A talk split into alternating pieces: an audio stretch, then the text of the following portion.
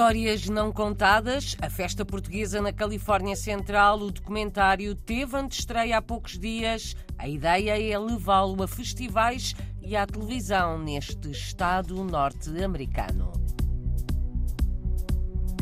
Domingo é dia do imigrante na freguesia madeirense da Ilha, em Santana. Vai haver sessão de esclarecimento sobre questões fiscais.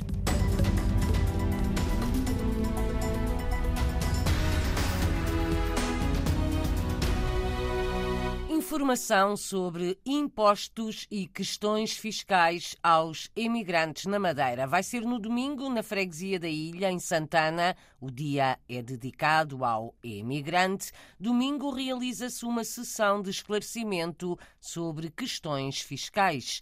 Elsa Marques, presidente da Casa do Povo da Ilha, diz que a ideia é uma apresentação breve e prática. E teremos aqui a doutora Elizabeth Ornelas, que é uh, contabilista de uma empresa de contabilidade, que vem falar uh, das principais uh, atenções fiscais que muitas vezes os imigrantes não, não conhecem não ou desconhecem dessa que, realidade. E que pode afetá-los de alguma exatamente. forma. Exatamente. A ideia é ser uma apresentação muito breve e prática e que os imigrantes também entendam, porque pronto, às vezes é um bocadinho complicado ir aos serviços e isto é Sim. é muito burocrático. É demorado. É demorado. E então a ideia é, é, ter aqui uma breve.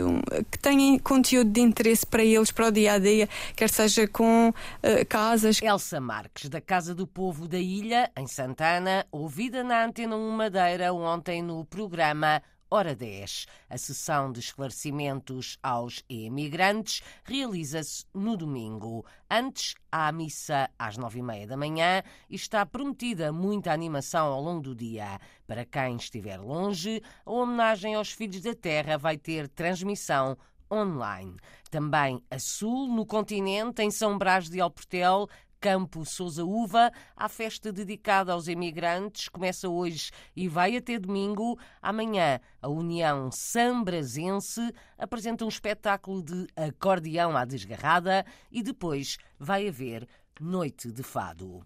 Obrigado e boa viagem. A Associação Internacional de Lusodescendentes volta amanhã à fronteira de Vilar Formoso. Quer dar algum conforto àqueles que terminaram as férias e regressam aos países de acolhimento. A RDP Internacional, José Governo, fundador e diretor da AILD, diz que o ano passado a iniciativa correu bem, por isso vai repetir-se. Obrigado e boa viagem. Queremos reforçar a primeira edição, porque sentimos na primeira edição que era efetivamente uma ação que vale a pena, porque é a despedida dos nossos imigrantes depois de um período de férias, onde deixam para trás tudo aquilo que, que viveram cá em Portugal e, e que nós eh, temos que agradecer a vinda deles a Portugal passar férias, por tudo aquilo que eles deixam cá. Eh, é os reencontros, a alegria que trazem, um, o convívio com a família, com os amigos, mas também, sobretudo, as dinâmicas económicas tão importantes nos territórios de baixa densidade.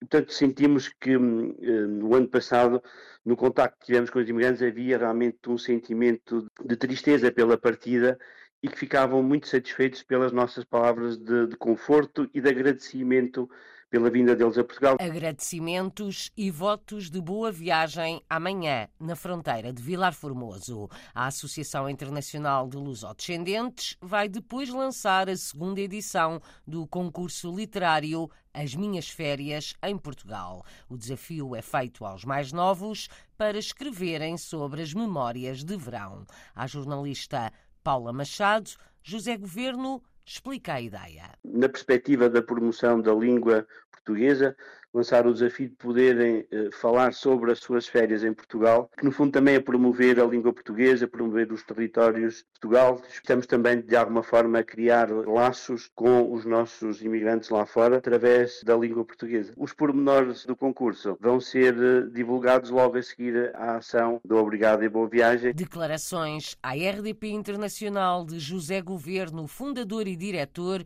da AILD. As Minhas Férias em Portugal é um concurso literário destinado aos mais novos, entre os 8 e os 17 anos. No ano passado houve quase 200 participantes. Histórias não contadas, a festa portuguesa na Califórnia Central. O documentário teve antestreia no fim de semana passado no Museu de Carnegie, Condado de Kings, mas vai ter a primeira grande exibição no final de setembro. A ideia é levar este documentário também à televisão e a festivais no estado norte-americano da Califórnia. Mostra como se recriam as festas açorianas do Divino Espírito Santo na Califórnia. Foi realizado pelo Instituto Português Além Fronteiras com o apoio da FLAD, Fundação Luso-Americana para o Desenvolvimento.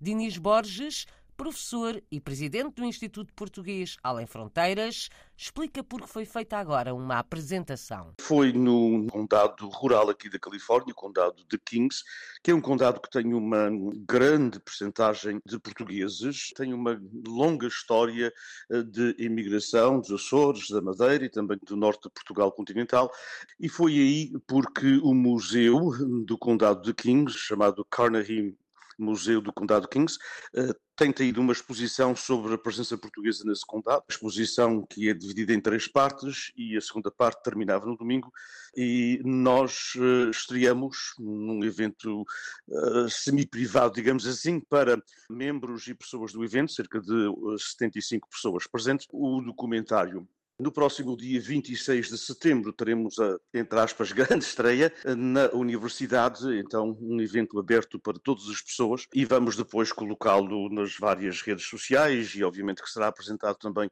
através da televisão de acesso público uh, no Condado de Fresno e vamos apresentá-lo em alguns festivais de curta-metragem aqui no estado da Califórnia. Com a duração de 20 minutos, o documentário retrata as festas do Divino Espírito Santo na Califórnia, onde tem aumentado o interesse pela tradição das sopas às touradas, com uma novidade, um maior destaque à rainha da festa, sublinha Dinis Borges. Damos ênfase essencialmente neste documentário à tradição da rainha da festa do Divino Espírito Santo, que é algo que não acontece nos Açores, uma novidade apresentada pela comunidade já há alguns anos atrás. Apresentamos, obviamente, os desfiles, apresentamos também a tradição de servir as sopas do Divino Espírito Santo, como é que são confeccionadas, um pouco da, da música que acompanha a festa do Divino Espírito Santo e, e a tourada, a, particularmente a tourada à portuguesa, que no Vale de São Joaquim, mas também não só no Vale, também no sul da Califórnia, algumas zonas e algumas zonas do norte, mas particularmente com grande ênfase no Vale de São Joaquim, essa tradição de se ter uma tourada à portuguesa aliada à festa do Espírito Santo continua com muita pujança e com muita gente. Tentamos dar uma visão global de tudo isso, de como se envolve as novas gerações e de como, na realidade, há alguns anos atrás, estávamos todos muito preocupados que estas festas iriam desaparecer. Não desapareceram, nem mesmo com a pandemia, e neste momento estão em crescimento. Por exemplo, há uma cidade no norte da Califórnia, junto da capital do estado, Sacramento, que se chama Clarksburg. Sua festa já tem mais de 100 anos. É uma zona com poucos portugueses. Há 102 ou 103 anos, quando foi feita a primeira, a segunda e a terceira festa, teriam 150 ou 200 pessoas. Este ano a festa teve mais de 800 pessoas. Dinis Borges, professor e presidente do Instituto Português Além Fronteiras, na Universidade da Califórnia. É lá que vai estrear, a 26 de setembro, o documentário sobre as festas do Divino Espírito Santo neste estado norte-americano. Trabalha como especialista para o Serviço de Saúde no Reino Unido. Ana Mimoso é cirurgiã oncoplástica mamária, uma fusão entre um cirurgião plástico e mamário. A médica de origem madeirense trabalha em Londres e é a protagonista de hoje na rubrica Madeirenses como Nós, produzida pela Antena 1 Madeira. O jornalista Marco António Souza conta a história. Ana Mimoso tem 31 anos, vive em Londres e é cirurgiã oncoplástica mamária. No fundo, sou uma cirurgiã que está a se especializar na área da mama, conectada ao câncer da mama e como tratamentos, no, no sentido de ser o mais cosmeticamente certo e dar as melhores opções aos pacientes. Por isso, hoje em dia, um, há uma fusão no Reino Unido, que é o cirurgião plástico e o cirurgião mamário. Não sei se a especialidade é igualmente em Portugal, mas acho que a nível europeu estamos todos a caminhar para a mesma subespecialidade. Atrás do sonho, e aos 17 anos, a madeirense saiu da Madeira diretamente para a República Checa para iniciar uma aventura a estudar pelo mundo. Iniciei a minha viagem pelo mundo, digamos, na República Checa, em Praga. Estudei lá dois anos e depois mudei para a Bulgária, para Varna, assim juntos do mar. Na altura quis procurar o fundo ao bom tempo e o mar e pronto, acabei por fazer os quatro anos lá concluindo um, os meus estudos de medicina. A madeirense vive em Londres e exerce funções no sistema de saúde britânico. Eu estou é não específico de momento, chama-se University College of London, ou UCLH. É um hospital central no centro de Londres, mesmo à beira de Oxford Street. Mas vou mudar uh, para outro hospital para continuar a, a minha especialidade, que se chama Guy's and St. Thomas's que também é outro hospital central. O percurso de Ana Mimoso, cirurgiã em Londres, que integra o Serviço de Saúde Britânico. Madeirenses pelo mundo, madeirenses como nós. Um trabalho da Antena 1 Madeira para ouvir também nesta rádio ou em RTP Play.